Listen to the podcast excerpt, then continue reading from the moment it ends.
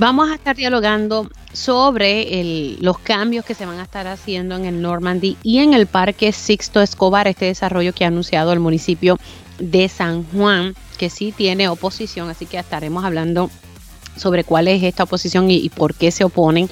También vamos a dialogar sobre las cavernas de Camuy, van a abrir, no van a abrir, qué está pasando ahí, se van a privatizar, qué está pasando con el plan de reclasificación del gobierno, donde se supone que se le aumente los salarios a unos 11 mil empleados públicos. También vamos a hablar sobre la posibilidad de que se le dé inmunidad a la fiscal Betsaida Quiñones, quien estuvo denunciando el pasado año que dentro del Departamento de Justicia en un momento dado se frenaban investigaciones. También vamos a hablar sobre las falteras de Bayamón. Al parecer no tenía todos los permisos y como todos los martes siempre tengo a mi panel político que estaremos hablando sobre este, este costo en la luz, ¿verdad? Esta, esta tarifa fija que propone la Junta de Control Fiscal a todos los sectores del país y que va a generar un impacto en la economía. Así que arrancamos esta primera hora de Dígame la verdad. Con más de 20 años de experiencia en el periodismo, periodismo ha dedicado su carrera a la búsqueda de la verdad. La verdad, la verdad. De frente al grano, con carácter entrevistará a las figuras más importantes de la noticia. Radio Isla presenta a la periodista Mili, Mili Méndez en Dígame la verdad. Muy buenos días Puerto Rico, bienvenidos a otra edición de Dígame la verdad por Radio Isla 1320. Les saluda Mili Méndez hoy 14 de febrero, así que feliz día de la amistad para, para todos ustedes. Arrancamos de inmediato con el siguiente tema y es que ayer el municipio de San Juan anunciaba que firmaba un acuerdo, eh, se alquila el Parque Sixto Escobar por 30 años y este acuerdo es con, los dueños del Hotel Normandy se le va a remozar, como dicen por ahí, se va a remodelar el hotel, pero también siempre ha sido un reto el estacionamiento eh, en esa estructura. Así que se miró eh, para el lado y están, desde hace tiempito se viene hablando de que se va a construir un estacionamiento en el Parque Sixto Escobar. Eh, hubo oposición desde el saque ante lo que se proponía ahí. Quiero poner, eh, arrancar con, un audio del alcalde Miguel Romero esta mañana en Pegados. Así que vamos a escuchar qué fue lo que dijo el alcalde de San Juan sobre este proyecto. Sí, el, acuerdo se firmó en la tarde de ayer, un acuerdo que ya estaba eh, autorizado a llevarse a cabo eh, por la legislatura municipal, que esa fue una aprobación que se dio hace ya algunos meses, luego de unas pistas públicas que se llevaron a cabo y el acuerdo lo que hace es que establece un arrendamiento de una eh, porción eh, que ubica en el estadio Sisto Escobar, la parte inferior donde está la cancha de soccer y la pista atlética para la construcción de un estacionamiento eh, soterrado que quedaría a tres a tres pies por debajo de donde está actual donde está la actual cancha atlética pista atlética debo decir y la cancha de soccer que sería esa reconstruida y habilitada una vez se construya el estacionamiento para eh, uso público, uso eh, general. Esto es una de las medidas que hace falta llevar a cabo, eh, extender y añadir espacio de estacionamiento es una de las causas que provocó el cierre del, del Hotel Normandy. Esto es una estructura histórica que prácticamente se ha convertido en una defecio o en un estorbo público. La política pública del municipio de San Juan ha sido desde el año 2014 viabilizar, ¿verdad? hacer alianzas con eh, la parte interesada del Normandy para eliminar esas condiciones de estorbo público, que el hotel vuelva a reabrir. Y eso es lo que nosotros estamos eh, haciendo, dándole continuidad con algo distinto. Ahí ustedes escucharon lo que dijo el alcalde esta mañana y, y, en la reseña del periódico Primera Hora, pues se destaca de que tiene apoyo de algunas organizaciones ambientales, entre ellos Amigos del Mar. Y precisamente he montado un, un, panel eh, para hablar sobre este tema y ¿verdad? voy a presentar a Pedro Cardona Roy, planificador, quien está en línea telefónica. Buenos días, ¿cómo estamos? Buenos días, Mili, buenos días a los Radio Escucha, un placer estar contigo. Se une Vanessa Uriarte, directora de Amigos del Mar, es una de las organizaciones que sale en primera hora como que alegadamente está apoyando este proyecto. Buenos días, Vanessa. Muy buenos días, Mili, muy buenos días, Pedro, y a todos los radioescuchas. Y se une también la líder comunitaria Pilar Otero. Buenos días, Pilar. Buenos días, buenos días, Mili, buenos días a todo Puerto Rico y a todos Radio Escucha. Gracias a ustedes eh, por, por entrar eh, y poder hablar un poco sobre esto. Vanessa, arranco contigo porque eh, tengo entendido que Amigos del Mar no está avalando este proyecto. Exactamente, eh, ¿verdad? Nosotros no, nos cogió por sorpresa las expresiones que hicieron distintos rotativos del país en prensa escrita durante la tarde de ayer, eh, ¿verdad? y quiero dejarlo completamente, sin ninguna duda, nuestra organización Amigos del Mar se ha reunido, nunca ha avalado este proyecto, no se ha reunido ni con el inversionista, ni con el municipio, ni con el alcalde, ni con ninguna de estas personas. Eh, por el contrario, todo nuestro apoyo y nuestra solidaridad, ¿verdad? El Grupo Escambrón Unido y a los líderes comunitarios que han estado levantando la voz desde el día uno en contra de este propuesto desastre eh, de política pública y desastre ecológico para el área del Escambrón. Eh, pero en efecto, eh, Tito Kayak se reunió con este desarrollador, ¿qué es lo que sale reseñado? Eh, ¿verdad? La mañana de hoy nosotros de verdad que desconocemos este asunto. Sé que esta mañana también Alberto de Jesús Mercado hizo unas expresiones, ¿verdad? Donde él, aunque alega haberse reunido, eh, lo que él plantea es que él nunca tampoco ha apoyado este proyecto y que esa ha sido su postura eh, clara, ¿verdad? Desde el día uno también, que, ¿verdad? Él se ha reunido con la comunidad y ha hecho eh, distintos videos y expresiones públicas al respecto, pero, ¿verdad? Esto, independientemente que, ¿verdad? Alberto de su Mercado Tito Kayak no está eh, representando a nuestra organización desde hace mucho tiempo.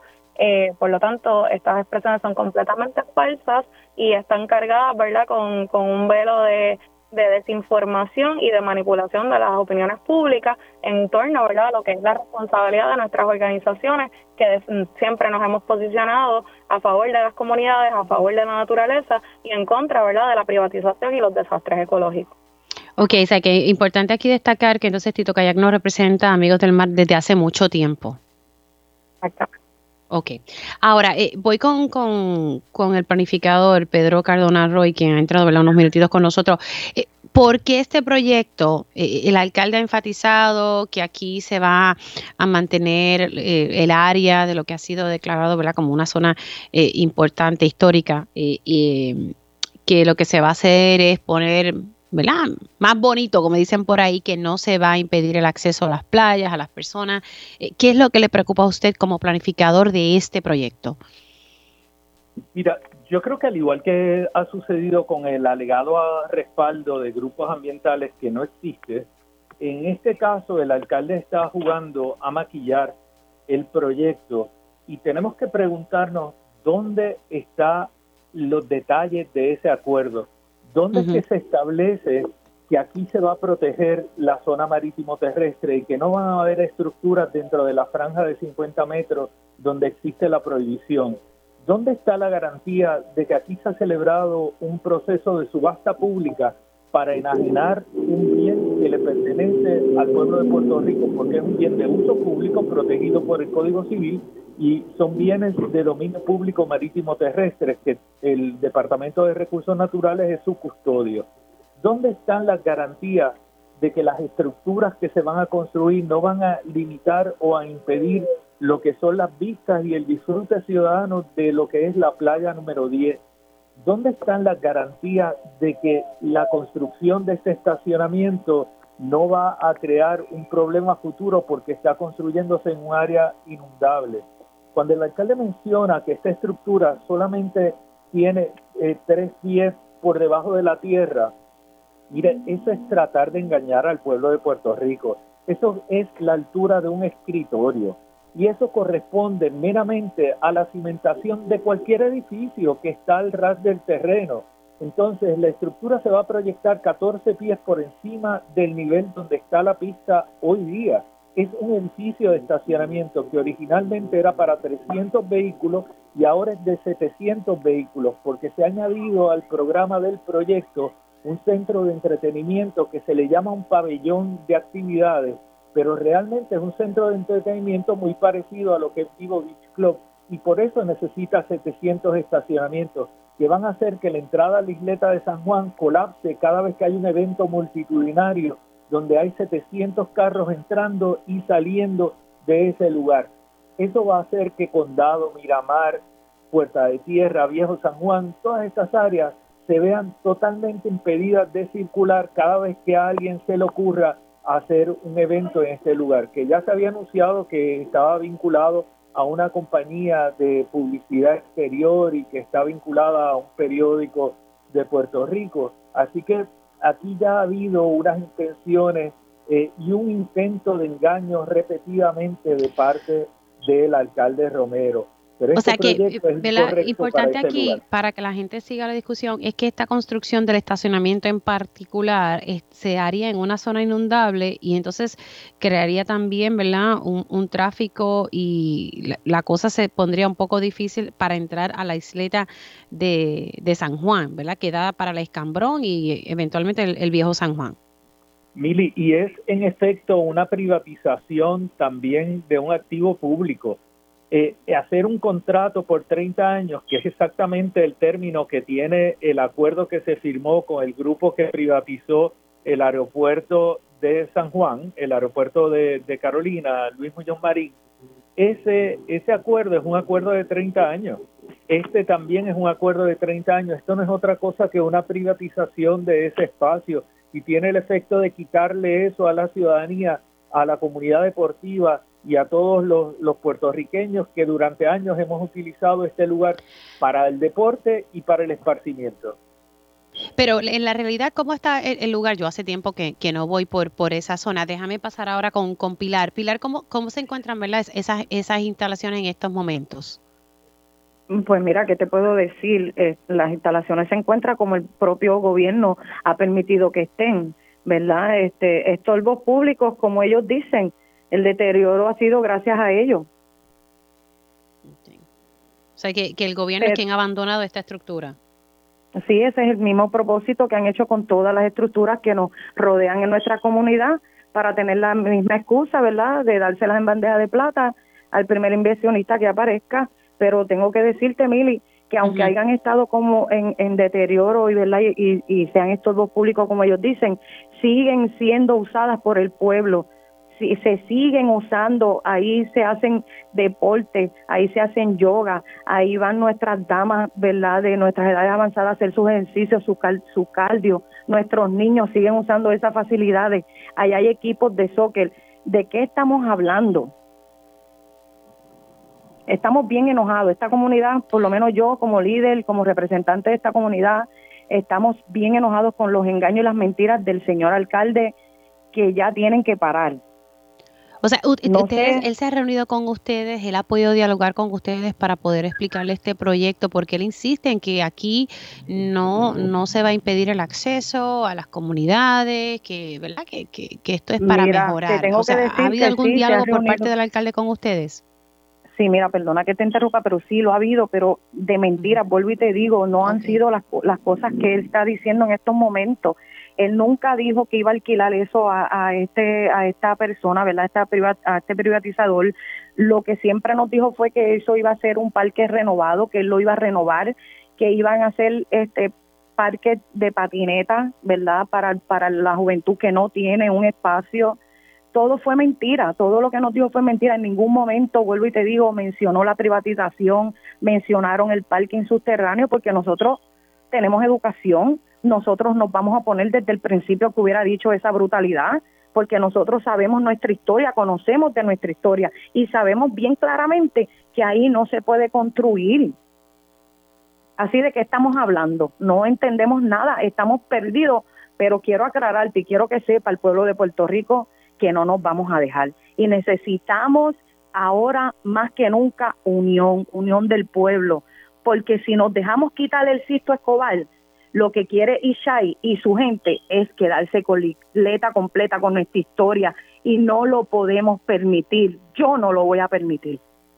¿Cuál es el próximo paso de acción, Pilar, eh, por parte de las comunidades? Y, y, con esto, ¿verdad? Voy cerrando, que voy con Pilar, luego eh, eh, voy con Uriarte y cierro entonces con Cardona para entonces pasar a mi próximo tema. Pilar, pues mira, el próximo paso no, no te voy a decir mucho, pero sí vamos a actuar. Este, no quiero, ¿verdad? El enemigo nunca se pone sobre aviso, pero como estamos como estamos, a mí de verdad esa, esa parte no me tiene, pero sí vamos a hacer, te vamos a mantener informada, el pueblo lo va a saber cuándo, cómo y dónde es que vamos a actuar, pero sí queremos hacer el llamado de unión, ahora se necesita, tenemos de olvidarnos de lo que fue, de lo que pasó, de los colores, el pueblo se tiene que unir, nos quieren sacar de aquí y no lo podemos permitir no lo vamos a permitir. Voy contigo, Uriarte. Sí, yo, ¿verdad? Suscribo las palabras de Pilar. Eh, reitero que nuestra organización estará siempre del lado de las personas que se levantan para luchar por el derecho a permanecer en este país. Yo creo, ¿verdad? Y es nuestra postura que, que la excusa de la renovación del Normandy también, ¿verdad? Es un plan orquestado para el desplazamiento por diseño que precariza ¿verdad? las condiciones de vida y nos empujan a salir de nuestro país arrebatándonos la naturaleza y el acceso a nuestros espacios públicos. Eh, hemos sido consistentes durante 28 años y eh, seguiremos estando del lado correcto de la historia, que es del lado de las personas que vamos a defender este país y nuestro derecho a quedarnos en este lugar.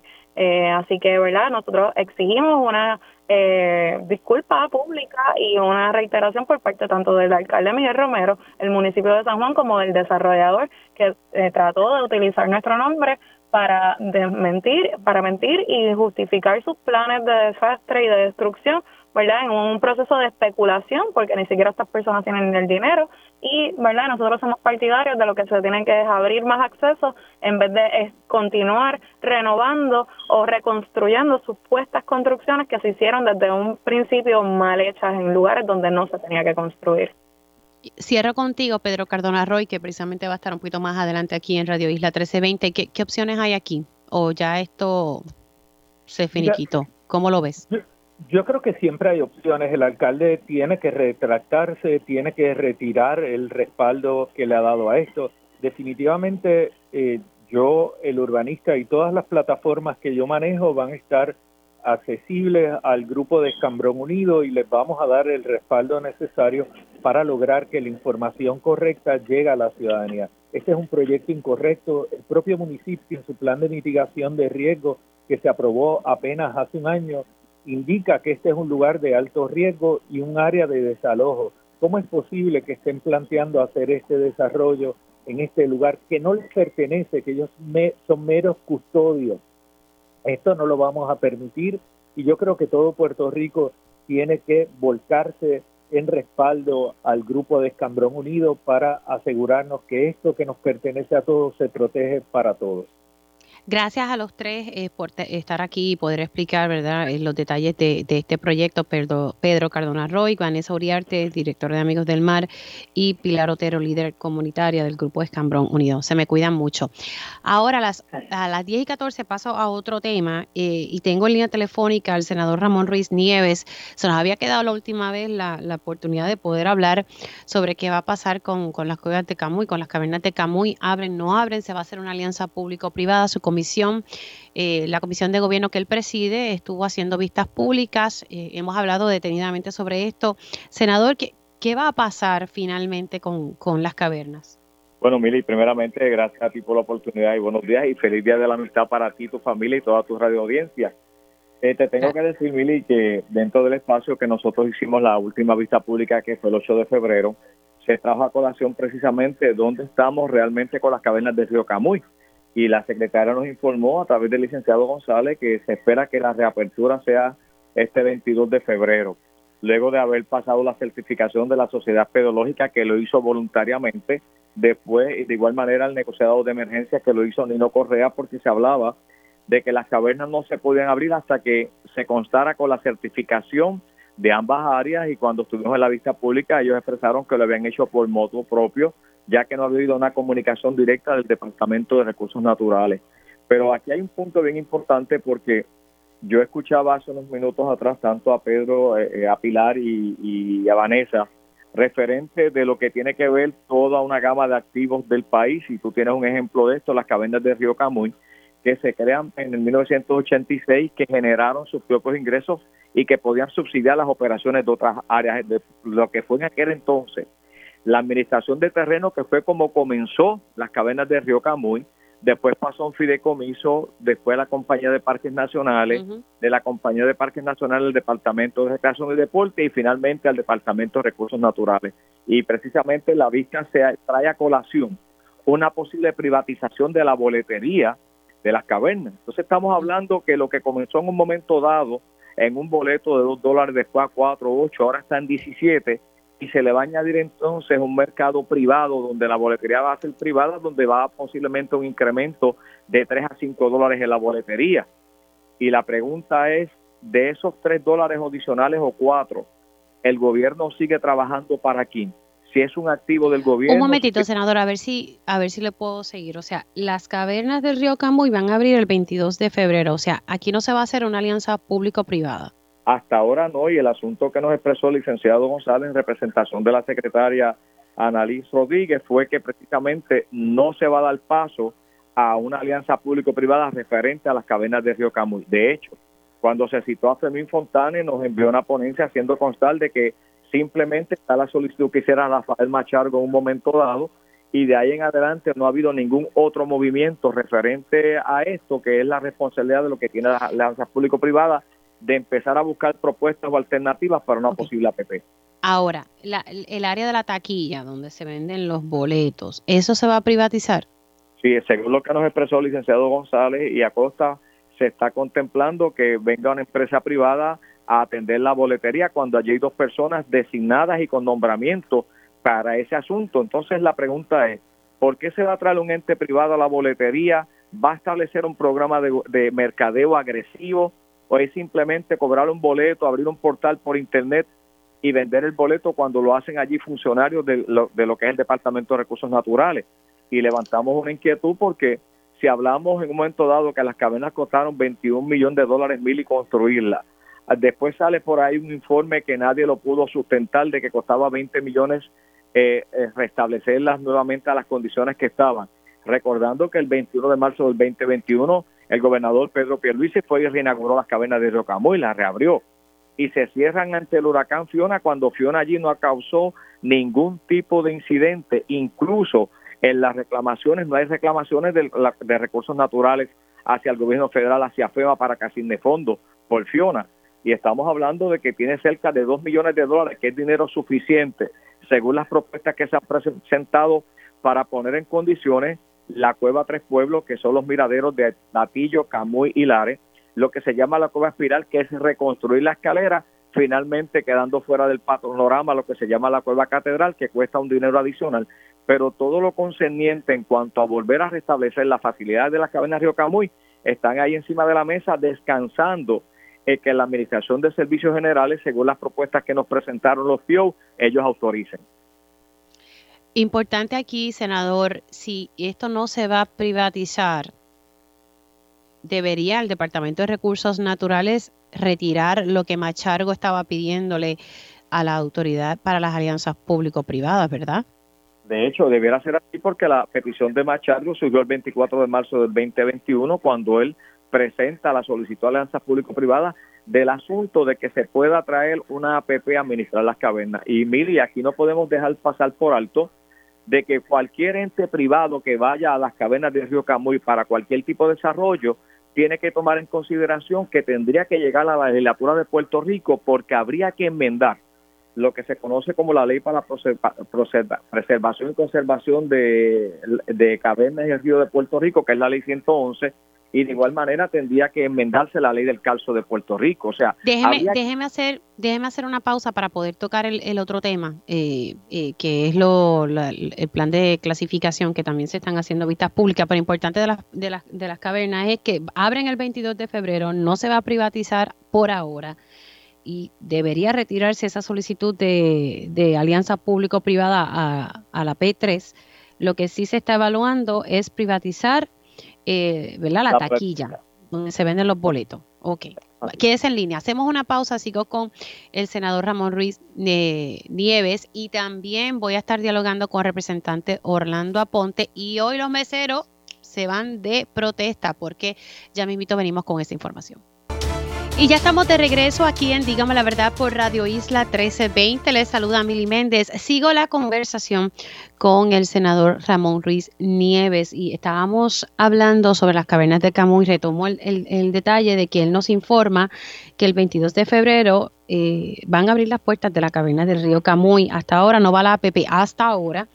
Y, esta solicitud que hizo Machargo en el 2021 debería ser retirada.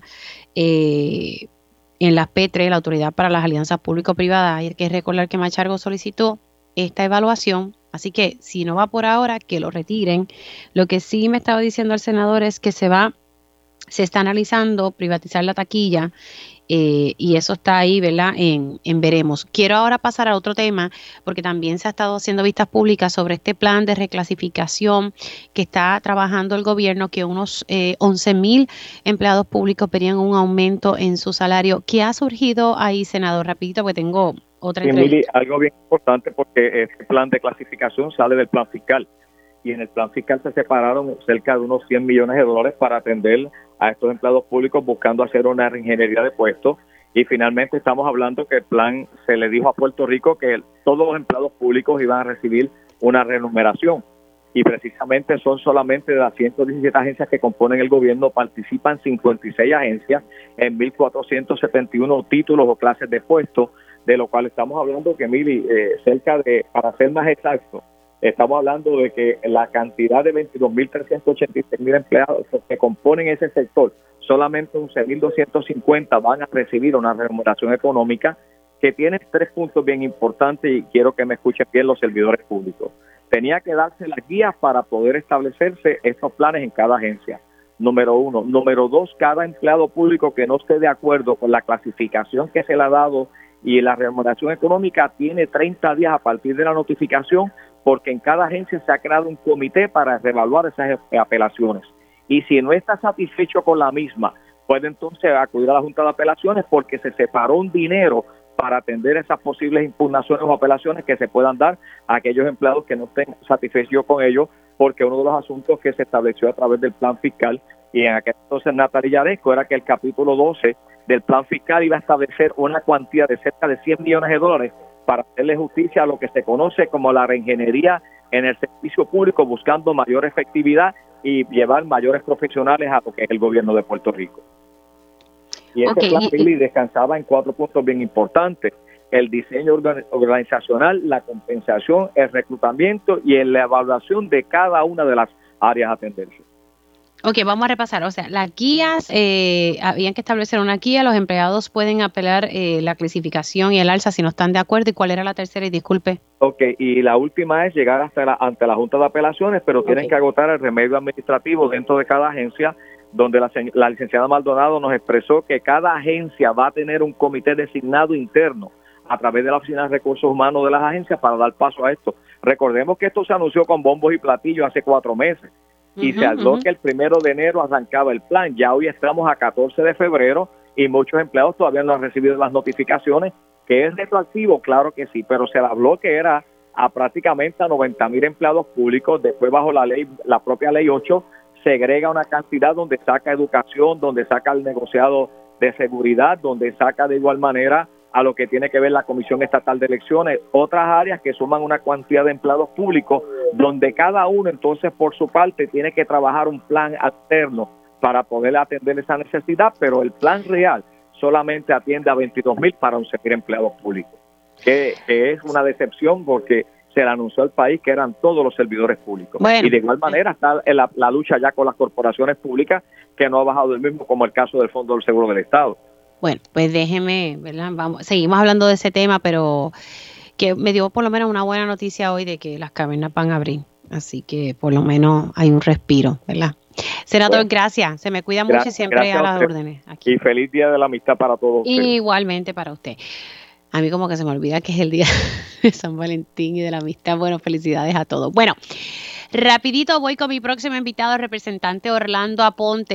Eh, llevo dialogando con el representante, presidente de la Comisión de los Jurídicos sobre este tema, especialmente en mi espacio de televisión en día a día, eh, de que se está evaluando darle inmunidad a la fiscal Betsaida Quiñones, quien el año pasado hizo unas denuncias muy serias de que en un momento dado en el Departamento de Justicia le trataron de frenar investigaciones, especial dos en particular y una relacionada con el asesinato de este joven Kevin Fred.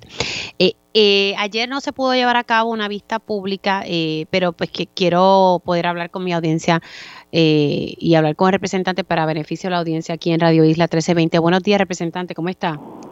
Hola, muy buenos días para ti, Mili. Feliz día de la amistad para ti y todas las redes. Igual, igualmente para usted. Bueno, ayer no se pudo llevar a cabo eh, eh, esta vista ¿verdad? Por, por una situación de salud de alguien en particular, pero ¿qué, ¿qué, ocurre ahora? ¿Qué pasa ahora con, con esto y la investigación que usted está haciendo sobre las denuncias de Betsaida Quiñones?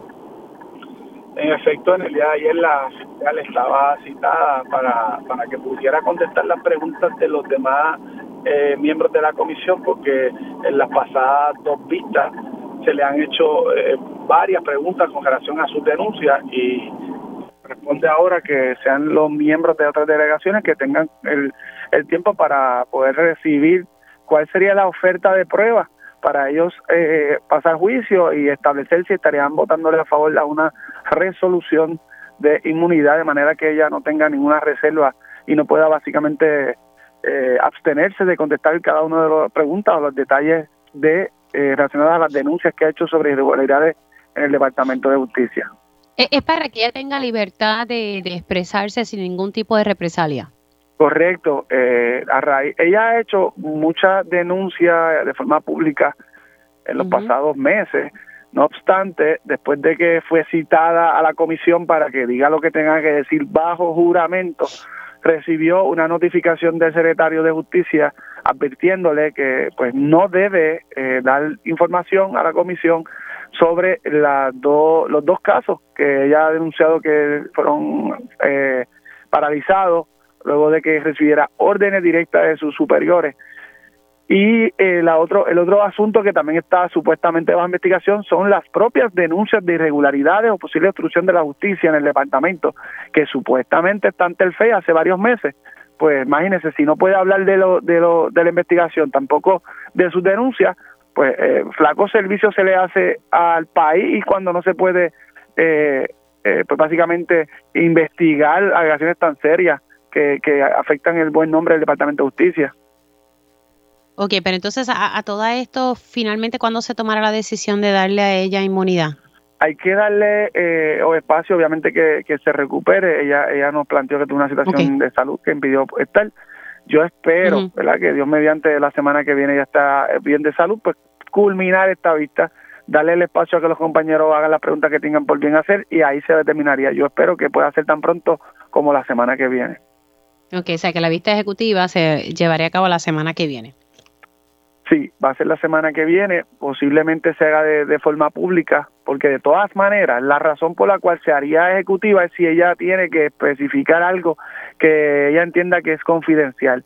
Pues ahí inmediatamente podemos vaciar salas y a puerta cerrada eh, recibir la información. Pero mientras no tengamos que ir al detalle o algo que pudiera estar dentro de la, del sumario fiscal o que de alguna manera pueda afectar la investigación, pues podemos hacerlo de forma pública porque queremos llevar los procesos de la forma más transparente posible.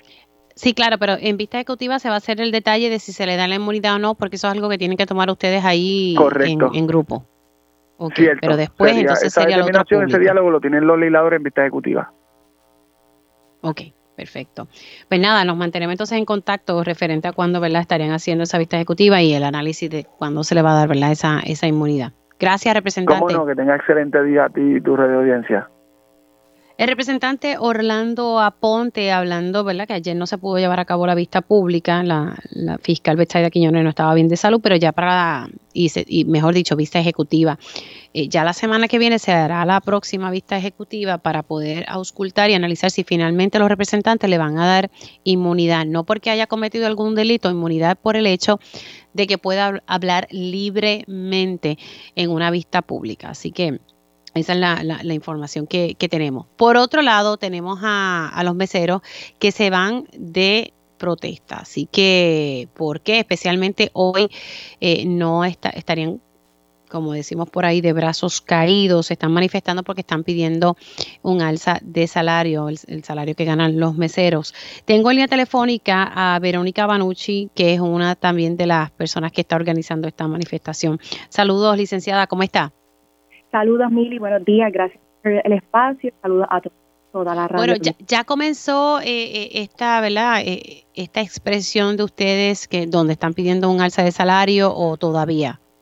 Sí, pues nosotras en realidad desde el año pasado nos encontramos solicitando un aumento al salario de las meseras, eh, que se también que se promuevan protocolos para la prevención y en la atención de casos de acoso sexual en el empleo porque precisamente las meseras son quienes más sufren, porque el acoso no solamente viene de parte del patrono, compañero, sino que también viene por parte de las meseras. Y simultáneamente en los Estados Unidos están llevándose a cabo manifestaciones frente a las oficinas de la Asociación Nacional de Restaurantes en Michigan, Arizona, Nueva York, precisamente porque esta organización durante años ha cabildeado en contra de cualquier aumento salarial o de cualquier exigencia de mejores condiciones laborales de la clase trabajadora dentro de la industria de restaurantes.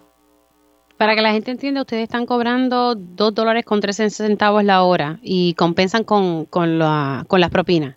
Claro, es correcto. Eh, la disposición federal de la Fair Labor Standard Act establece que el salario base es de 2 dólares con 13 centavos. Nosotros lo que estamos solicitando es que ese salario base sea el mismo salario mínimo que tiene toda la clase trabajadora, porque el punto de un salario mínimo es que nadie cobre menos que eso. Por lo tanto, nosotras queremos que todo el mundo esté uniformado en términos de lo que puede esperar al de cada quincena. Que una persona esté sujeta a si el cliente o la clienta decidió dejar o no dejar, porque la propina siempre es de algo por la mera liberalidad, que el que quiere o la que quiera deja porque entiende que el servicio fue bueno y no debe recaer en el consumidor o la consumidora. Bueno, hay restaurantes, Verónica, que, que te obligan, o sea, básicamente te la ponen ahí, o sea, a veces no es opcional, ¿verdad? Yo sé que es algo que uno decide, pero uno siempre deja algo, pero hay restaurantes que, que te lo ponen en punto, o sea, está ahí ya en la cuenta.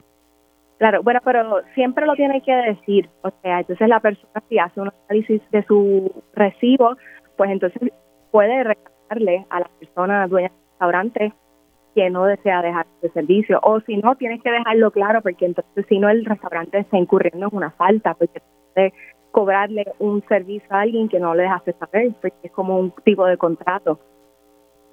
Ahora, o sea que más allá también de, pedir esa alza eh, en el salario base, eh, también ustedes piden, porque me llamó la atención, o sea, que, se establezcan unos, ¿verdad? unos programas, unos planes en contra del acoso en el trabajo. Sí, porque hay legislación para prevenir el acoso y el hostigamiento sexual cuando proviene de parte de patrono, está, existe la ley de hostigamiento en empleo, pero sin embargo, cuando el, el acercamiento inapropiado proviene de parte del cliente, pues lamentablemente no hay ningún tipo de legislación que atienda a este tipo de situación. Ok, así que ya ustedes comenzaron hoy eh, a, no acudir a sus respectivos trabajos. Sí, entendemos que eh, cada cual se manifiesta de la forma que entiende, porque pues lamentablemente hoy es un día en que las personas se hacen muchas propinas porque las pues se celebra el Día del Amor de la Amistad, la gente decide ir a comer, pero sí hemos hecho un llamado a las 12 del mediodía en la Plaza Caparra, donde están las oficinas de Azores, que son quienes han cabildeado en contra de cualquier derecho laboral de las trabajadoras. Y lo hemos hecho a esta hora porque es al mediodía, es la hora del almuerzo, entendemos que muchas personas pudieran presentarse. No solamente estamos haciendo un llamado a las meseras, también hacemos un llamado a las personas solidarias de la lucha. Rebeca, gracias por haber entrado unos minutitos con, con nosotros. Gracias a usted y buen día. Cómo no. le dije a Rebeca que tengo a, una colega mía en, la mente. Es Verónica Banucci. Así que gracias a Verónica Banucci por haber entrado aquí en, en, Dígame la Verdad. Hacemos una pausa y regresamos en breve. Y ya estamos de regreso aquí en Dígame la Verdad por Radio Isla 1320. Les saluda Mili Méndez. Recuerden que si usted se perdió algún detalle de algunas de las entrevistas que hemos realizado en la mañana de hoy, siempre está la opción del podcast de Dígame la Verdad. Usted, usted entra a Radio Isla radio.tv y allí busca el área donde dice podcast y está este programa y también todos los programas de Radio Isla 1320. Y siendo las 10 y 43 de la mañana, voy a bajar revoluciones, vamos a bajar revoluciones y le doy los buenos días a una querendona y que tengo el placer de, de elaborar con ella ahora todos los días. Dagmar, buenos días, ¿cómo estás? Mili, buenos días, buenos días a ti, buenos días a todos los muchachos allá en el control y también a, a todo el público que siempre te escucha. Gracias. Y bueno, Dagmar, tú siempre tienes el Día del Amor, por Ay, verdad. Mira, que todo, todo, el mundo va a decir que yo soy anti San Valentín. Yo ni solamente dije al principio feliz día de la amistad y vámonos que está. A uno como que se le olvida eso. En sí, mi caso, sí, pero feliz día del amor. El amor es uno de los sentimientos más fuertes que puede sentir un ser humano. Sí, definitivamente. Sí? Para mí yo digo que, que, todos los días deben ser el día de, de, del amor y donde expresemos y, ese y amor es, y ese lo que cariño. Pasa que, que lo expresamos en nuestro núcleo, en nuestro núcleo familiar, con nuestras amistades. No tenemos que decir eh, directamente te quiero, pero eh, porque te saludé, porque te atendí, porque te escuché. Eso es amor. Todo eso para mí es amor.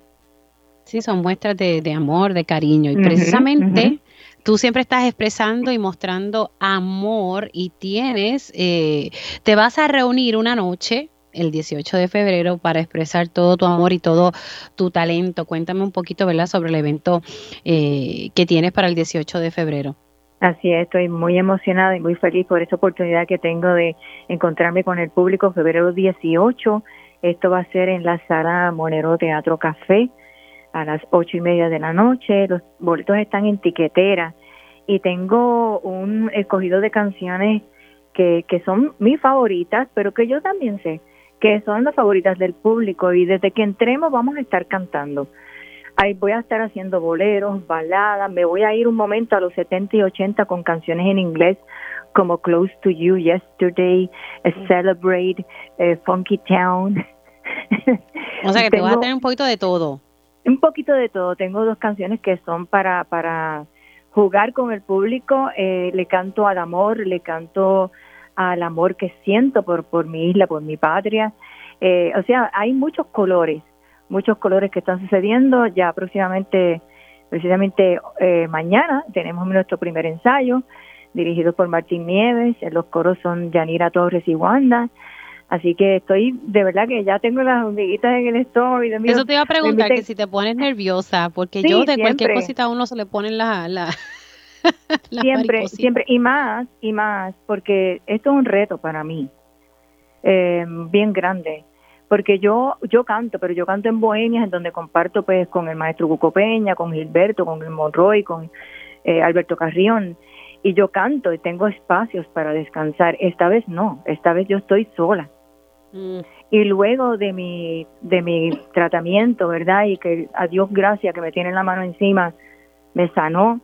Eh, yo tengo unos efectos secundarios en mi garganta porque todo fue ahí, en los músculos, en la saliva, en los dientes, en la vista, en mi cabello, en mi piel, que no es como antes.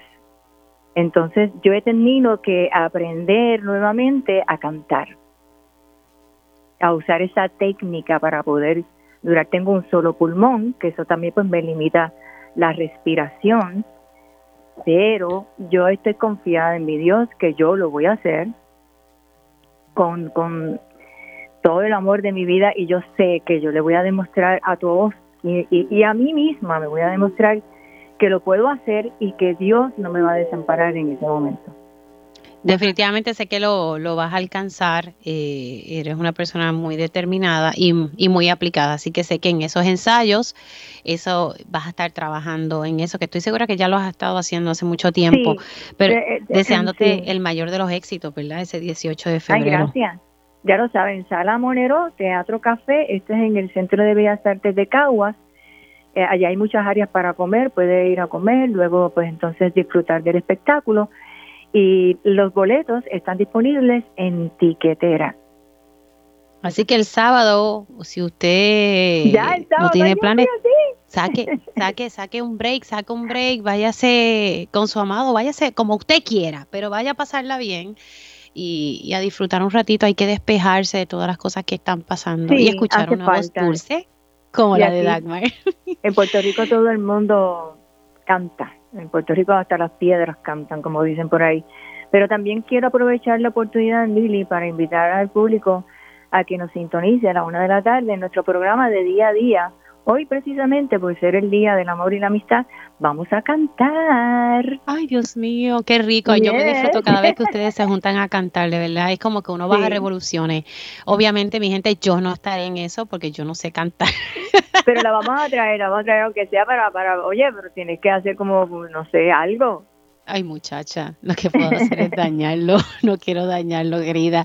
No, pero yo me, yo me los disfruto a ustedes, de verdad que sí. Y siempre, de verdad que es un privilegio eh, contar eh, y ser parte de la familia de día a día. De verdad que es, mm. una familia de verdad. Así que, querida, muy contentos, sí. deseándote el mayor de los éxitos. Eh, Dagmar, una noche juntos este sábado 18 de febrero. Así que usted consigue sus boletos en tiquetera. Así que rapidito ahí los consigue para que pueda disfrutar una noche mágica. Dagmar, nos vemos ahorita. Un beso. Nos vemos ahorita y le voy a decir un secreto aquí al público, que nadie se entere. Yo soy la que ayudo a Billy. Ah, ¿Verdad, Billy? Sí. Ella verifica que la ropa esté... No, no, espérate, no. Eso pues mira esto. Siempre está pendiente al detalle y Jill también, lo verdad que hasta el mismo Raymond, Raymond es un personaje, ay señor. Por eso digo, somos una familia, literalmente allí en, día a día. todos.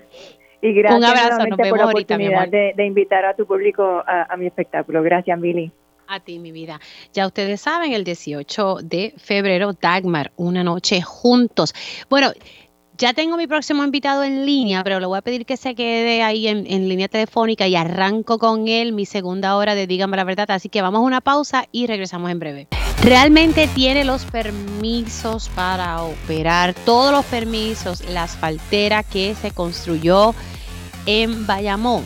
Vamos a estar hablando sobre esto y tengo a mi panel político donde estaremos dialogando sobre esta tarifa fija que busca implementar la Junta de Control Fiscal para el pago de la deuda de la Autoridad de Energía Eléctrica. Así que arrancamos esta segunda hora de Dígame la verdad. Conéctate a radioisla.tv para ver las reacciones de las entrevistas en vivo. En vivo. Esto es Dígame la verdad con Mili Méndez. Y ya estamos de regreso y oficialmente comenzando la segunda hora de Dígame la Verdad por Radio Isla 1320. Recuerde que siempre puede conectar a través de radioisla.tv. Ahí usted busca el área de podcast y puede escuchar este programa cuando usted así pueda. Así que está esa siempre esa versión. A veces me dicen, ay, Mili, es que en esa hora estoy trabajando. Pues mire, usted busque radioisla.tv, la versión podcast y ahí entonces sintoniza cuando usted pueda, cuando usted tenga el breakcito. Otra opción siempre es el Facebook Live, que siempre estamos conectados eh, en la cuenta de Radio Isla 1320. Y si quiere, ¿verdad? Las personas que están en Estados Unidos que sí conectan a través de radioisla.tv. Esa es otra opción para que siempre estemos conectados. Bueno, voy con el representante José Bernardo Márquez, eh, a quien le doy los buenos días. ¿Cómo está, representante? Muy bien, Mili. Saludos. Saludos a ti y a tu audiencia, siempre agradecido del espacio. Bueno, hemos estado eh, dialogando sobre la construcción de, esta asfaltera eh, en Bayamón y, que se construyó cerca, o, no sé si es encima o cerca de un mogote que tendría sus impactos que ya en, en el pasado, por lo menos creo que es Villa España, ya hemos tenido situaciones donde hay desprendimientos luego del paso de Fiona hubo desprendimientos que llegaron hasta la carretera cercana eh, y tengo entendido entonces que esta empresa no tiene todos los permisos, representante. Bueno, eh, tiene, tiene los permisos. El problema es que los permisos tienen problemas legales eh, y es lo que estamos planteando al municipio de Bayamón en una carta que suscribimos siete legisladores el domingo eh, precisamente habíamos hecho la petición de información de, los permisos a través de la oficina de OPE, nos los entregaron y al momento de analizarlos, pues se va ilustrando el truco eh, jurídico que están llevando a cabo muchos desarrolladores o proponentes de, de, proyectos en Puerto Rico, en todo momento siempre decimos, no es que necesariamente estemos en contra de, del desarrollo de algún tipo de industria, de algún tipo de manufactura, de algún tipo de planta eh, que pueda tener una pertinencia socioeconómica en estos momentos, es que se haga en cumplimiento con la legislación, en este caso la ambiental y, del impacto a la salud pública, que es lo que le preocupa a los residentes. El, un poco el contexto aquí es que esta gente eh, de Industrial Development, que es la que el proponente de esta faltera, ellos estaban primero en Guaynabo.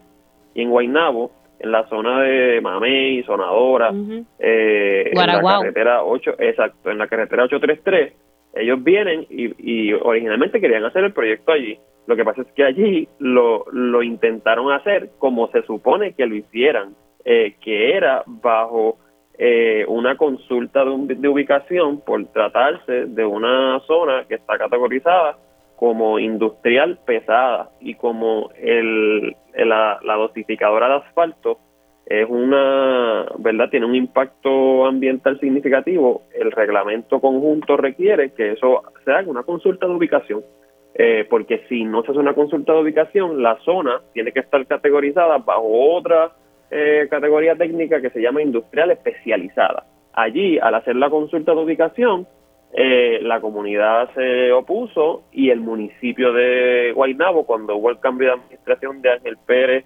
a O'Neill, O'Neill eh, se opone y con esa resistencia, pues el desarrollador ve la complejidad para lograr llevar a cabo el proyecto y se mueve a Bayamón. ¿Qué pasa? Cuando se mueve a Bayamón, no quiere eh, atravesar el mismo proceso que atravesó en Guaynabo de una consulta de ubicación porque sabe que se expone, ¿verdad?, a una potencial eh, lentitud o eh, resistencia de eh, los organismos o de los residentes. Y entonces, ¿qué hace? Dice ah, en el trámite de acá que lo que va a hacer es un uso permitido bajo el reglamento conjunto, bajo una zona industrial pesada. Porque, y es una cosa bien, es una una estrategia legal que se denota y que es claro eh, eh, un poco el, la estrategia que está detrás, eh, porque entonces acá están diciendo que ese uso está permitido dentro de la zona industrial pesada y sabemos que el reglamento específicamente establece que tú o estás en una zona industrial especializada o haces una consulta de ubicación y en este caso no quieren hacer la consulta de ubicación. Eh, y entonces le dijeron al municipio que era un uso permitido en ese en ese distrito y el municipio les compró la teoría y les dio el permiso. Ese es el problema Pero el municipio el municipio tiene una oficina de, de OPE pues claro ellos, ellos no van indagan y verifican o es que no eso no funciona así. Bueno, es que le presentaron la documentación, le dijeron estoy en una zona industrial pesada, la zona industrial pesada permite plantas, plantas en general. Eh, esto es una planta, aunque sabemos que es una planta dosificadora de asfalto. Eh, por lo tanto, me puedes dar un permiso ministerial y el municipio vino y al otro día le dio el permiso. Entonces, eh, nosotros estamos diciendo, ojo, esto es una planta dosificadora de asfalto. Las plantas dosificadoras de asfalto bajo el reglamento conjunto tienen que estar en una zona industrial especializada.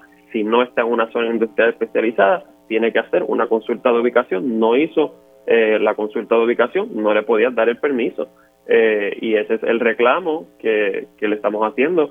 Nosotros citamos al Foro Ciudadano que llevamos hace dos semanas aquí en la Cámara de Representantes a tanto a la Oficina de Permisos del municipio de Bayamón como la de Guaynabo, como las de Isabela y Moca, porque eran otras comunidades que están enfrentando problemas civiles, ninguna compareció eh, y por eso, eh, ante la petición de información, le estamos haciendo esta exhortación a, al alcalde de Bayamón y a su oficina de permisos, su oficial eh, que dirige esa oficina, que responda eh, cómo fue que concedió eh, los permisos que solicitaba este proponente, que este proponente va un poco contra sus propios actos, porque reconoció al hacer el mismo proyecto, con la misma dimensión, con las mismas estimaciones de cuánto asfalto iba a producir, es el mismo proponente, incluso el mismo ingeniero, eh, en Guaynabo lo hizo bajo un, bajo un procedimiento, lo cual da a entender que sabía cuál era el procedimiento que tenía que atravesar. Entonces acá vino y persiguió otro procedimiento que, que es bastante eh, claro y diáfano, que, que, lo que está buscando es poner a operar estas falteras sin cumplir con lo con los reglamentos y con la normativa. Y lo de, y lo de, Guaynabo no está fuera del panorama, representante, eso todavía está por ahí pululeando, o sea, no, eh, ¿verdad? Este proponente no, no ha desistido de, de, ese intento. Quería traerle este detalle porque me parece importante. La compañera Carmen Enit Acevedo de Bonita Radio, ¿verdad? un portal de periodismo alterno, dice que la asfaltera, eh, la de Bayamón en este caso, está poniendo que, que según el, espérate, ajá, que no tiene, ¿verdad? No tiene eh, permiso de construcción para fuente de emisión en violación a la regla 203A del Reglamento de Contaminación Atmosférica, según lo notificó el Departamento de Recursos Naturales y Ambientales a los oficiales de DB Asphalt y o Investment Industrial. O sea, no tiene el, no tiene el, permiso de construcción para fuente de emisión. O sea que realmente no cuenta con todos los permisos. definitivamente. Esa es otra interrogante también, que porque sabemos que para esto pues se requieren, la complejidad de este tipo de proyectos, pues muchas veces requiere múltiples proyectos. Nosotros estamos hablando de, de uno de los permisos de construcción, que es el que eh, hemos podido eh, recibir y contrastar eh, con lo que dispone el, el reglamento que se tiene que cumplir. Así que precisamente lo que lo que hemos estado pidiendo es eh, que estas y otras interrogantes pues las pueda aclarar eh, la Oficina de Permisos del municipio, también el Departamento de Recursos Naturales, la Oficina de, de Permisos a nivel central, que también fue otra que, citamos y, no compareció.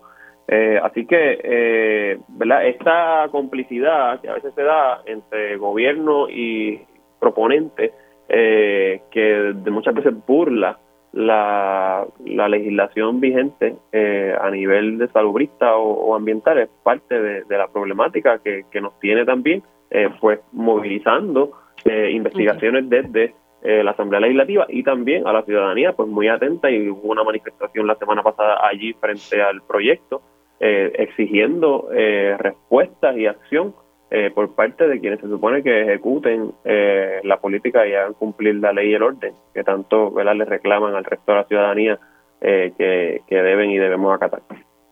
vamos a ver cuando el municipio de Bayamón entonces le contesta esa carta ¿verdad? Que, le han enviado a, la oficina de gerencia y permisos del municipio de Bayamón. Gracias, representante.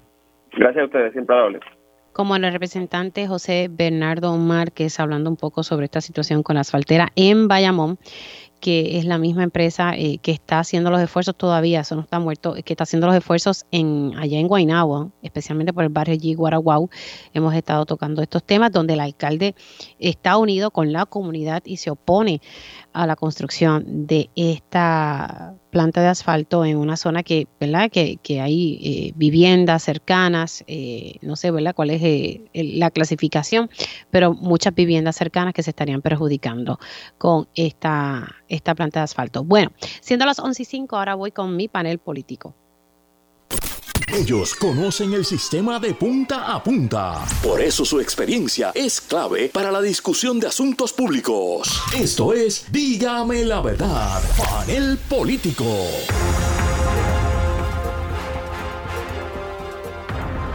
Y ya estoy con mi panel político, que está, está el corillo hoy, el corillo completo, y tengo al licenciado Ángel Cintrón. Buenos días, Ángel, ¿cómo estás? Un abrazo, Mili, a todos los compañeros y a tu radio audiencia. Privilegio volver a estar con ustedes después de un ratito que estuve ocupado. Y el licenciado Ramón Luis Nieve, buenos días. Buenos días, Mili. Buenos días a los compañeros. Y buenos días a la gente que nos está escuchando aquí por Radio.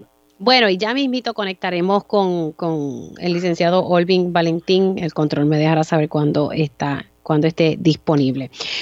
Bueno, vamos a arrancar que, y el tema que quería, ¿verdad? Eh, comenzar a dialogar con ustedes es lo que estábamos hablando desde finales de la semana pasada y, es lo que sabíamos que iba a ocurrir, pero aunque esto todavía está bajo análisis y al final del día la jueza es la que va a determinar si va o no va o cómo va a ser.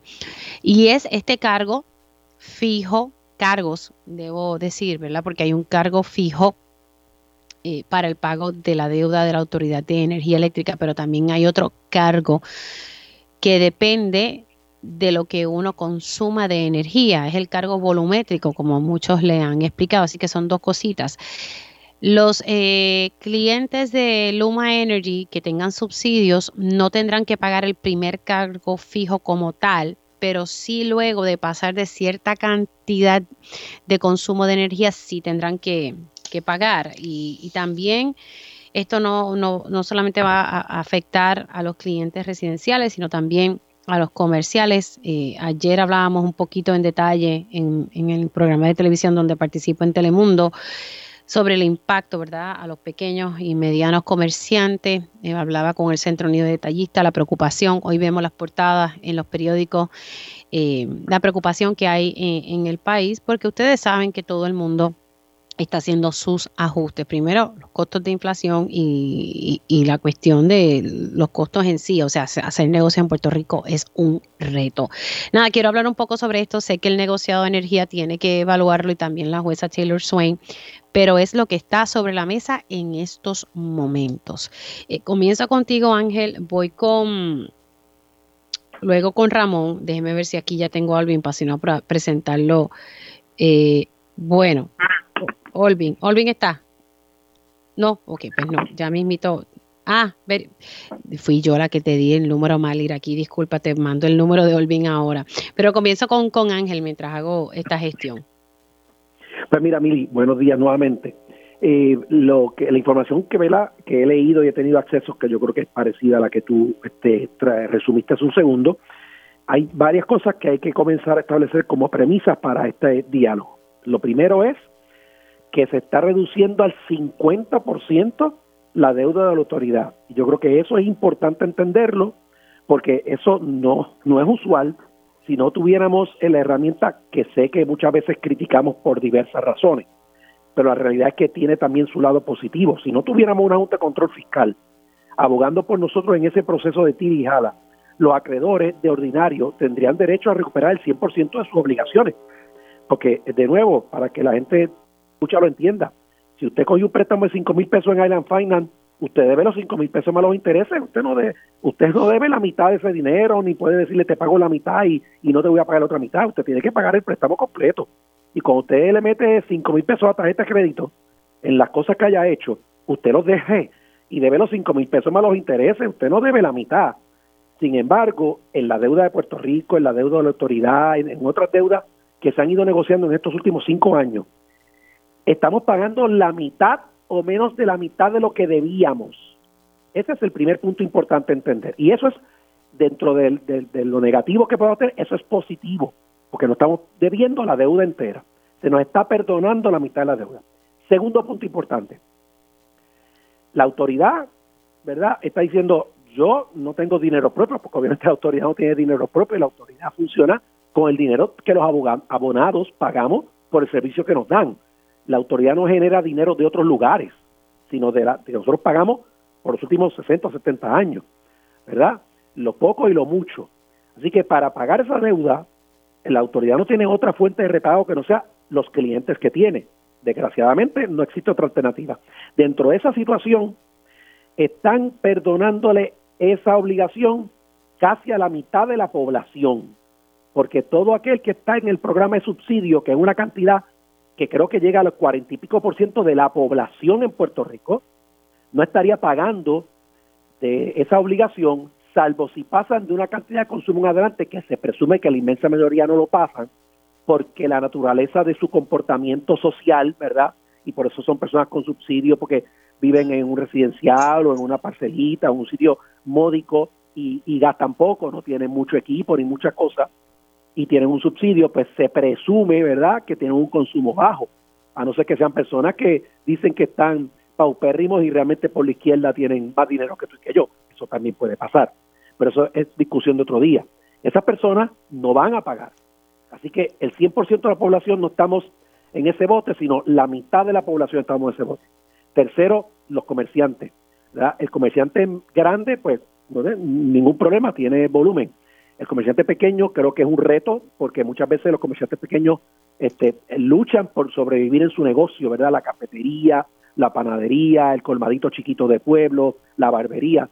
Y yo puedo entender que puede ser, ¿verdad?, un poco peligroso para algunos si están este, finitos después de los dos años de pandemia. Así que, en ese sentido, en la Junta de, el negociado de energía tiene que medir no solo la viabilidad del proceso eh, económico, sino también el impacto en el bolsillo de quienes vamos a pagar esa obligación por los próximos, creo que 30 años, si no me equivoco.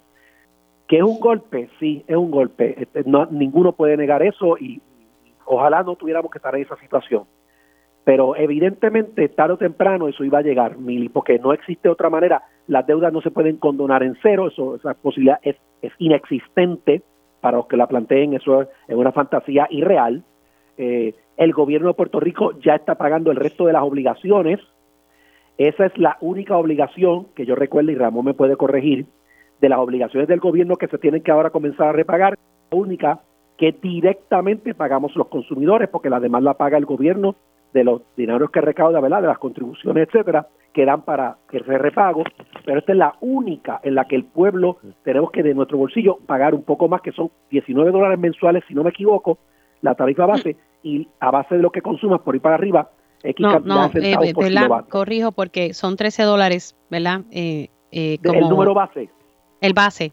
O eh, primero, 13 dólares, dependiendo de lo que consumas, correcto. X cantidad son, son dos cargos. Hay una importante aquí porque son dos. Hay una, ¿verdad? Que, que ahí estamos algunos, no todos, por eso fui clara al principio que los clientes que reciban algún tipo de subsidio no pagarán esa tarifa fija de 13 dólares.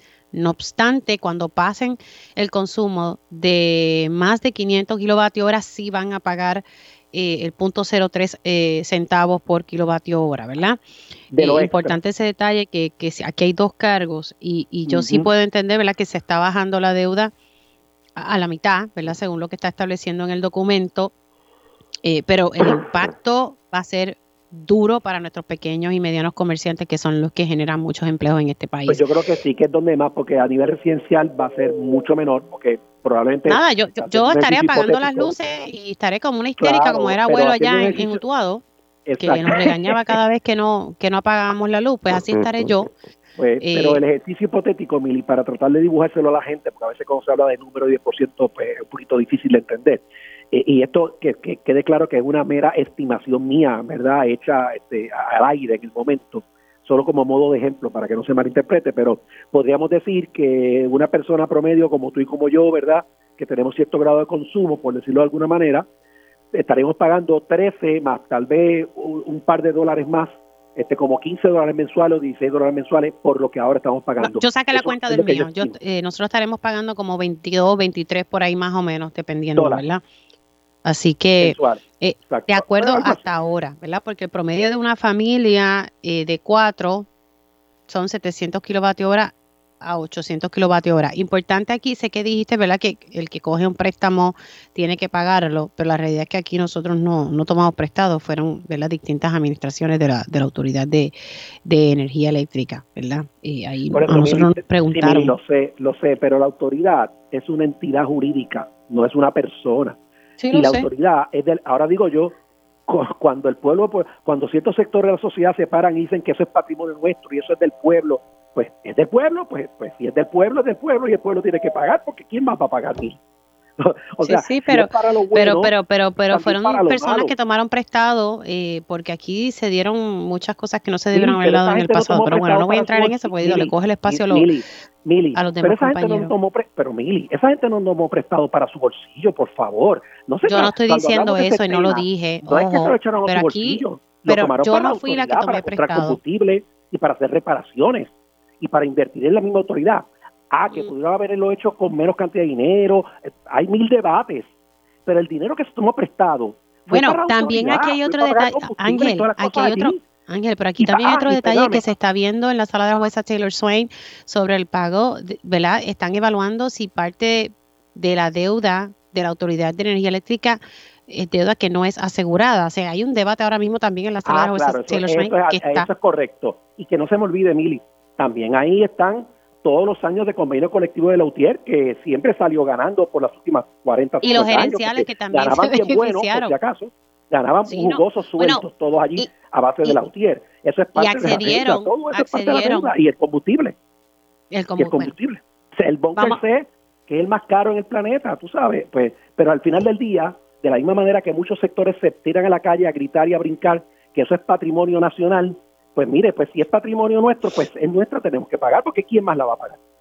Desgraciadamente. el problema, es que, el problema Ángel, es que no todo el mundo aguanta ese azote. o sea, no todo el mundo lo aguanta. Lo entiendo, Mili. Porque tú y yo, gracias a Dios, tenemos un trabajo, unos ingresos y sobrevivimos, ¿verdad? Pero esa no es, la mayoría de la población en este país. Y tú bueno, lo sabes. pero de nuevo, los que están bien apretados no van a pagar. ¿Verdad? Porque están bajo los niveles de subsidio. O sea, eh, vamos a pagar los que generamos ingresos y por lo tanto claro, no pero, para el subsidio. Pero si ¿verdad? se queda la, la, la fórmula como está ahora, si sobrepasas los 500 kilovatios hora, aunque no pagues la primera, el, la primera tarifa Paga los centavos fija, pues, sobre la base, correcto. A lo mejor dos pesos o tres pesos más. Pero de nuevo, el negociado de energía, pienso yo, ¿verdad? Y me corrige o me corrige Ramón también, ahora el negociado tiene que ponderar esos detalles específicos y ver que quede lo más razonable posible dentro del golpe que en efecto sí, ciertamente vamos todos a coger.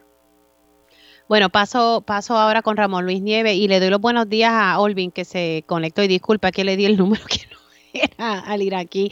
Olvin, buen día y paso con Ramón. Sí, buenos días, Emily y los compañeros. Eh, nuevamente, Ramón por acá. Eh, bueno, lo primero que tengo que, mencionar es que eh, eh, esta propuesta es una propuesta de la Junta eh, de Control Fiscal, pero ahora mismo, según tengo entendido, eh, bastantes grupos de bonistas, pues recordemos que aquí hay varios grupos de acreedores, ¿verdad? Están los bonistas, están distintas clases de bonistas, están los acreedores de la autoridad que tienen que ver con la, eh, o sea, los que prestaron dinero en algún momento para que la autoridad pudiera comprar combustible. Eh, o sea, hay distintos grupos eh, aquí y, realmente esta propuesta no cuenta con el consenso de suficientes grupos de bonistas. Pero tomándola como está, esa propuesta, eh, yo pues insisto en que el tema de la deuda de la autoridad, y por, quizás por eso no se ha resuelto tantos años después, recordemos que eh, la autoridad se torna insolvente, o sea, no puede, comienza a no poder pagar sus deudas a los bonistas en el verano del 2014, eh, ¿verdad? Y, y, para estar bien claro, ¿verdad? Es, eso es el 2014, pero dos años antes, el, eh, perdón, este, cuatro años antes, en el 2010, la autoridad tomó ocho préstamos eh, bajo Luis Fortuño, ocho préstamos en un solo año, por casi cuatro mil millones de dólares. Tomó otro préstamo en el 2012 por 650 millones de dólares y el último préstamo en el 2013, en agosto del 2013, por 673 millones de dólares.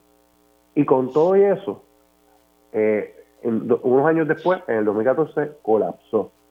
Si vamos a los recortes de periódico Mili del 2010 y yo... Ay, déjalo ahí, quédate ahí, no te vayas, quédate ahí. Vamos a los recortes, de, déjalo ahí, déjalo ahí. Okay. Tengo que hacer una pausa y regreso eh, con mi panel político. Y ya estamos de regreso aquí en Dígame la Verdad por Radio Isla 1320. Estoy con mi panel político integrado por el licenciado Ángel Cintrón, el licenciado Ramón Luis Nieves y el licenciado Olvin Valentín. Estoy en el turno del licenciado Ramón Luis Nieves. Estábamos hablando sobre eh, los cargos eh, que van a implementarse para el pago de la deuda de la Autoridad de Energía Eléctrica. Hay un cargo fijo y un cargo dependiendo el consumo que usted realice. Como dije al principio, el cargo fijo de los 13 dólares para los clientes residenciales no aplica a aquellos que tengan un subsidio, sí le aplica el que es volumétrico luego de, superar los, eh, los 500 kilovatios hora. Eh, y también pues lo, los pequeños, medianos comerciantes y las industrias eh, se verían eh, impactados con, con, estos cargos fijos. Me quedé con el turno de Ramón Luis Nieves. Adelante, Ramón. Sí, eh, antes de la pausa estaba hablando, porque yo creo que la, el contexto histórico es importante y, en Puerto Rico que somos un país que a veces actuamos como aquella película 50 First Dates, que de la muchacha que, todos los días comenzaba de nuevo porque no recordaba lo que pasaba el día anterior eh, pues es importante que mucha gente se está sorprendiendo ahí, mira, hay una deuda, hay que pagarla, ¿verdad? Bueno, solamente estaba explicando de que la Autoridad de Energía Eléctrica llegó un momento para el 2010 de que no tenía, no, no tenía el dinero suficiente para operar. Eh, de hecho, yo leyendo un prospectus, que es lo que se usa para eh, motivar una emisión de bonos, del 2010 me parece, ese prospectus, eh, indicaba de que, o del 2012, indicaba que en ese año que se estaba evaluando, la autoridad realmente no, no, podía, no, había generado suficiente dinero para operar. Y eso realmente es terrible porque lo que estaban haciendo en muchos momentos era cogiendo prestado para operar. Y la razón por la cual legalmente la autoridad estaba autorizada para coger prestado era para mejorar capitales, para mejorar el sistema. No era para operar. Se supone que para operar contara con la tarifa. Y eh, muchos gobiernos, para no que la autoridad no, no subiera sus tarifas en ciertos momentos históricos para cubrir sus gastos operacionales, eh, dijeron, pues no vamos a subir la tarifa, vamos entonces a irnos por el lado y coger prestado que ni siquiera la legislatura tiene que ver. Eh, y así fue las razones por las cuales que, quiebra la autoridad.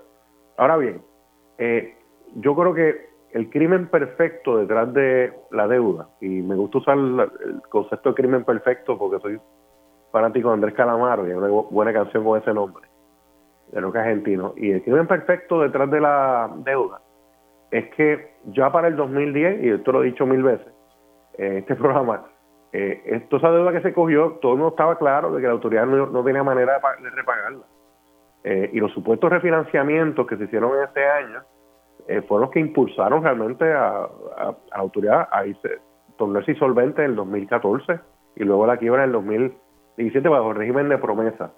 Y me parece a mí de que es, un, es terrible que tres, cuatro gobernadores hayan pasado desde entonces y ninguno haya querido cuestionar directamente eh, y auditar esa deuda y ver lo que pasó, porque estoy seguro que, hay, de hecho, no, no sabía, estoy seguro, se ha documentado múltiples irregularidades en la emisión de esa deuda y aquí no pasó nada. De hecho, la Junta de Control Fiscal, hace unos meses tuve la oportunidad de estar en una de sus reuniones públicas y le hice la pregunta a la Junta, mira, ustedes tienen un informe de que les dio Cobre Kim, una entidad que, que mandó estudiar la deuda de Puerto Rico por, la Junta. Aquí tienen una prueba de las irregularidades, ustedes no van a hacer nada y ellos se inclinaron a no hacer nada para cuestionar la legitimidad de esa deuda. Sí están haciendo algo tratando de cuestionar eh, la de que la deuda, eh, o sea, cuánta garantía tiene esa deuda, qué lo bonito sobre esa deuda. Yo creo que es muy bueno que esté haciendo la Junta eso y los aplaudo por eso.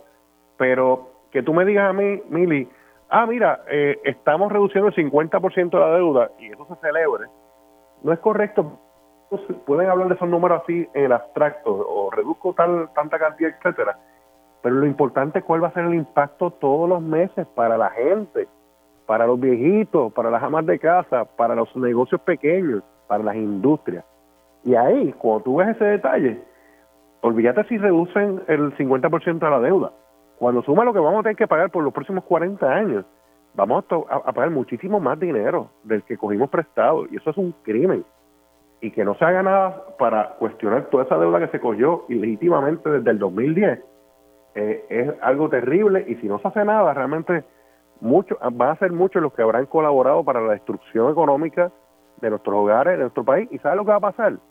Mucha gente no va a poder pagar su luz y la autoridad no va a poder, va va a colapsar en su operación Luma y Genera, eh, la gente va a eh, ir, este, miles de personas van a tratar de hacer planes de pago y con planes de pago el sistema eléctrico no va a poder correr. Así que eh, esto que puedan acordar en teoría, que suene bien en teoría, en la práctica ese remedio puede ser peor que la enfermedad.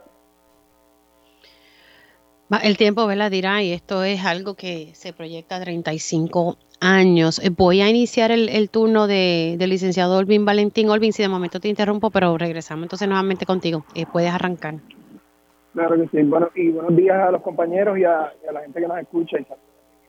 Eh, sobre este tema, pues bueno, es otro cantazo más al pueblo y, a la gente que trabaja, que, básicamente todo el cargo de la, de la deuda y, y todo, toda la presión económica para salir de esta dichosa deuda, pues ha caído sobre los hombros de la clase trabajadora, eh, pues de verdad es, un abuso, ¿no? Es una, una carga adicional que se le pone, eh, encareciendo el costo de vida. Apenas hoy salió eh, las encuestas de en uno de los en el nuevo día y, se discute sobre el costo, sobre las personas lo que lo que han reducido y ahora con estos costos adicionales sumándole a los que continúan eh, añadiendo, pues realmente hace bien difícil para el puertorriqueño y puertorriqueña trabajadores el mantener su familia e incluso el, el, mantenerse aquí. Hay muchas personas que siguen considerando la posibilidad de, irse de su propio país porque es insostenible eh, vivir aquí y los costos que, conlleva y que siguen aumentando. Eh, ahí he escuchado que, que con esto del subsidio, la clase eh, más, más desventajada, pues que tiene como quien dice un alivio y no sería lo que estarían pagando, porque como están exentas por su subsidio. Pero la realidad es que hay muchas personas que no cualifican para el subsidio, ya sea por unas cantidades bien pequeñas de diferencia de lo que ganan, pero eso no significa que están en una posición económica que les permita continuar aumentando costos. O sea que como quiera que se diga, hay personas de la clase trabajadora que están viviendo a algunas penas y, haciendo milagros y malabares con lo, con lo que ganan. Y lo otro es que esto también va a provocar eh, el costo para los pequeños comerciantes, eh, va a ser significativo y, puede pues, crear problemas en, en, la economía, si cierran cierres de negocios o, pequeñas empresas que se, se vayan a quiebrar o que tengan que cerrar. Y, y esto del 13 dólares de base y esa cantidad, realmente eso es como un poco de misleading, ¿no? La realidad es que cuando uno calcula todo, y esos ejemplos, yo, he estado hablando eh, en otros espacios con personas que hemos echado echando pues, números o, haciendo cálculos de cuánto sería, y para algunas familias esto va a representar desde 20 dólares hasta 50 dólares, dependiendo del consumo. Así que sí es significativo. Eh, lo otro es que cuando se habla de que uno pues tiene una deuda y si no va a una financiera y obviamente está obligado a pagarlo, eso es entendible. El problema y la diferencia grande aquí es que esas deudas que uno incurre, uno sabe exactamente los términos de, ese, de esa deuda, cuánto dinero te prestaron, cuánto era el interés y sobre todo tú sabes en qué lo gastaste. En el caso de la deuda que nosotros estamos pagando todos y todas, no sabemos realmente esos detalles. Es una deuda que nunca se pudo evitar que no sabemos con certeza eh, los costos que realmente estamos pagando y cuánto de todo eso se utilizó para el beneficio de Puerto Rico y cuáles y cuánto no. Así que sí hay una distinción en, en, este, esta deuda que realmente estamos pagando y que está haciendo el, costo de vida mucho más difícil a todos los puertorriqueños y puertorriqueñas. Miri, eh, antes de cambiar de tema, si me permite 30 eh, segundos. Y recordemos que estamos hablando solamente de la deuda con los bonistas, que es la más grande de la autoridad, obviamente. No estamos hablando de la otra deuda que, se, que hay que resolver dentro de la autoridad, es la deuda con el plan de pensión de los, de los trabajadores, que ya los eh, grupos de los, algunas de las uniones que, estaban en que han estado en la autoridad han advertido que ya para abril aparentemente ese plan se queda sin dinero para pagarle a los pensionados. Sí, en la Junta de Síndicos de, la autoridad y también la Asociación de Jubilados de, la Autoridad de Energía Eléctrica han dicho que hay dinero para pagar las actuales pensiones de los jubilados hasta marzo. Ya en abril no se sabe. Continúa. Así que, aparte del tema de del pago de los bonos, esto que estamos discutiendo, también hay que, o sea, no sabemos cómo se va a atender, lo atenderemos también en nuestras facturas. Eso es una deuda eh, sustancial. Así que eso está por resolverse también y es un impacto adicional. podríamos tener los abonados en el futuro. Bueno, vamos a ver, ¿verdad? en qué termina esto. Entonces lo que hago es que en el próximo segmento eh, tocamos. Otro, tema y entonces ahí pueden hablar los tres. Hago una pausa en Dígame la Verdad y continúo con mi panel político. Y de regreso aquí en Dígame la Verdad por Radio Isla 1320. Les saluda Mili Méndez. Gracias por conectar. Sigo con mi panel político integrado por el licenciado Ángel Cintrón, el licenciado Ramón Luis Nieves y el licenciado Olvin Valentín. Eh, en este tema tiene, tienen tres minutos cada uno para poder elaborar, para que les dé tiempo de hablar a todos. Quiero tocar lo del Normandy. Ayer el municipio de San Juan anunció un acuerdo y que se va a alquilar el Parque Sixto Escobar por unos 30, y, unos 30 años. Eh, básicamente eh, se va a estar alquilando esos predios para que este desarrollador pueda eh, hacer unos cambios en el área, especialmente se va a estar construyendo un estacionamiento en esta zona. El planificador Pedro Cardona Roy que ha dicho que es una zona inundable y, pues que no se debería estar construyendo ese estacionamiento. El alcalde ha reiterado que el acceso a las playas no se van a limitar eh, y que se van a poder seguir haciendo eventos. Las comunidades están, se oponen a este desarrollo eh, y le piden al alcalde por favor retractarse, aunque ya este acuerdo se firmó. Vamos, cada uno, eh, voy a comenzar nuevamente con Ángel, tres minutos cada uno para que todos puedan hablar. Voy con Ramón Luis y entonces cierro con, con Olvin. Adelante, Ángel.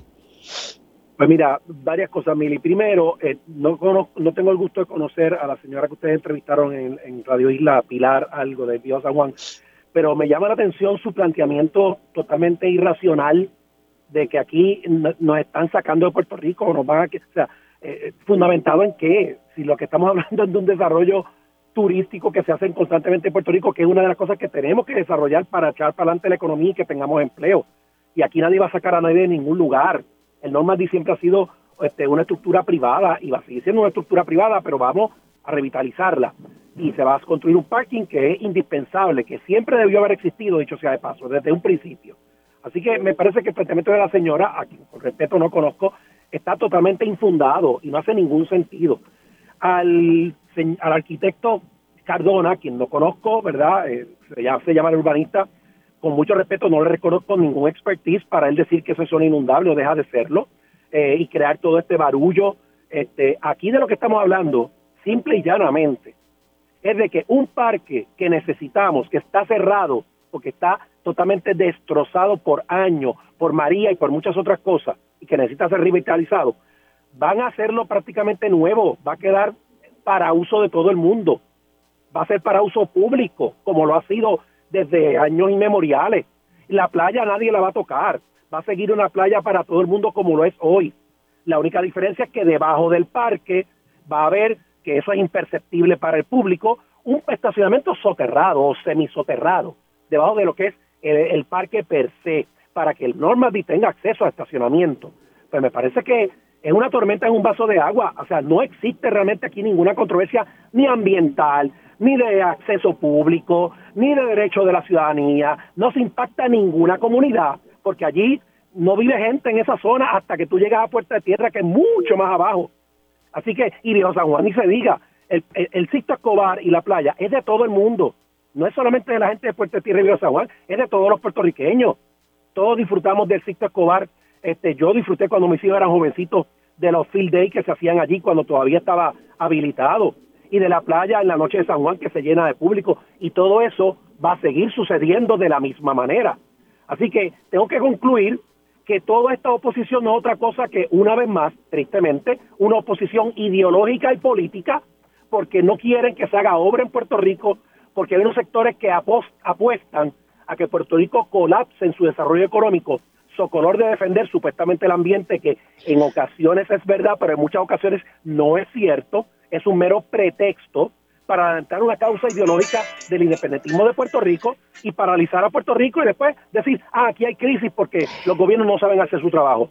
Claro, porque estos sectores se oponen absolutamente a todo, a lo que vale la pena oponerse y a mucho de lo que no hace sentido oponerse. Déjame con Ramón Luis, porque si no... Pienso que no hace ningún sentido oponerse. ¿Cómo no? Gracias. Luis, gracias Ángel. Sí, solamente para. Este, aclarar, un, punto que levantó el amigo Ángel Cintrón. Eh, pero Cardona sí sabe de esto. Él es un planificador de muchos años de experiencia y fue vicepresidente de la Junta de Planificación.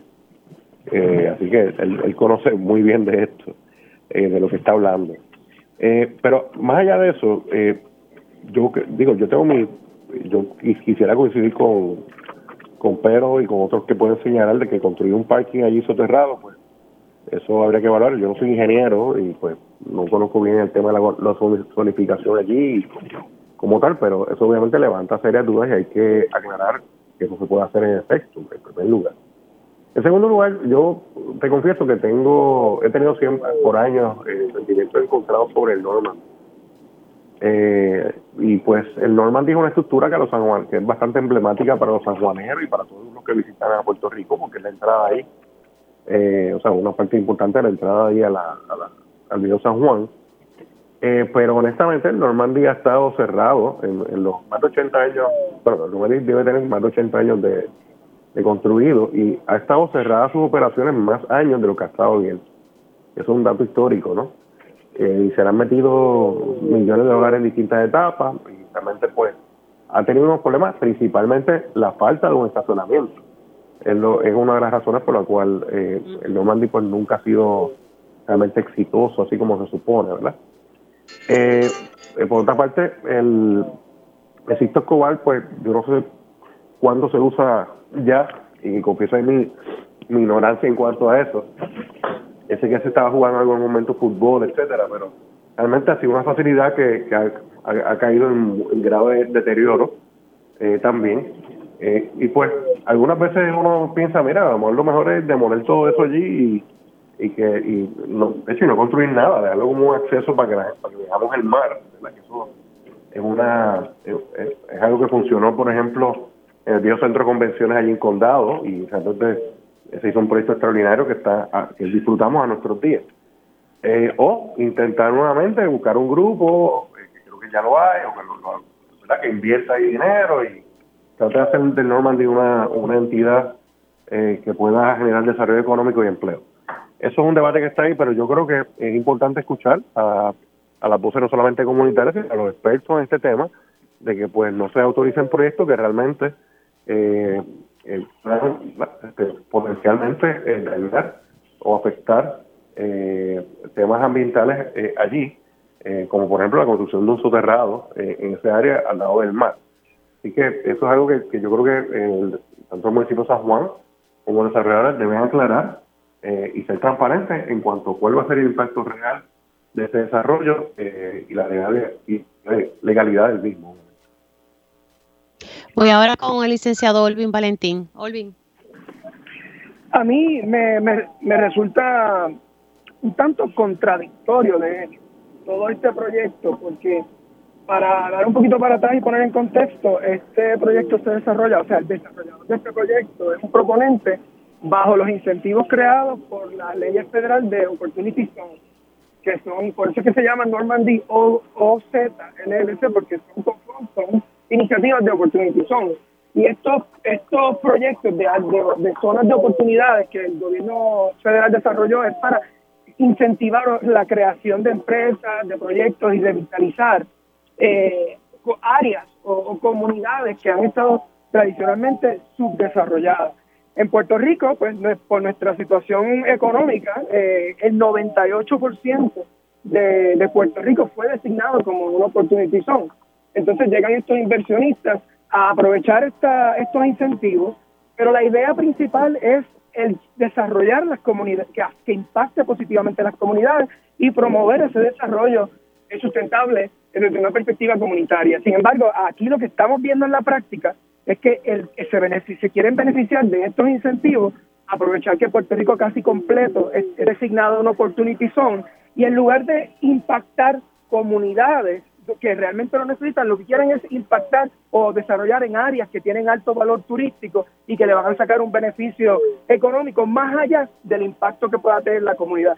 Y lo más triste es que lo están haciendo en, con la oposición de las comunidades que se van a ver directamente impactadas. Así que esto es una total contradicción. En otras jurisdicciones los proyectos de oportunización se desarrollan en áreas abandonadas, para, para darle empleo a las comunidades, de la mano con las comunidades. Y aquí van en la dirección totalmente opuesta para privatizar y aunque digan que van a tener acceso a las playas y los recursos naturales, todos sabemos cómo funcionan las cosas en Puerto Rico y eso es ahora. Pero una vez empiecen a operar con ese privatizador allí, empiezan a limitar el acceso y volvemos entonces a los mismos conflictos que estamos viendo en otras áreas en Puerto Rico.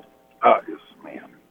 Bueno, señores, se me cuidan mucho, se me portan bien. Las distintas posturas de ustedes han generado reacciones eh, de los radioescuchas, así que interesante, ¿verdad? Que se da esa dinámica. Bueno, gracias siempre por, por estar disponibles, se cuidan mucho. Nosotros hacemos una pausa aquí en Digamos la Verdad y al regreso tiempo igual.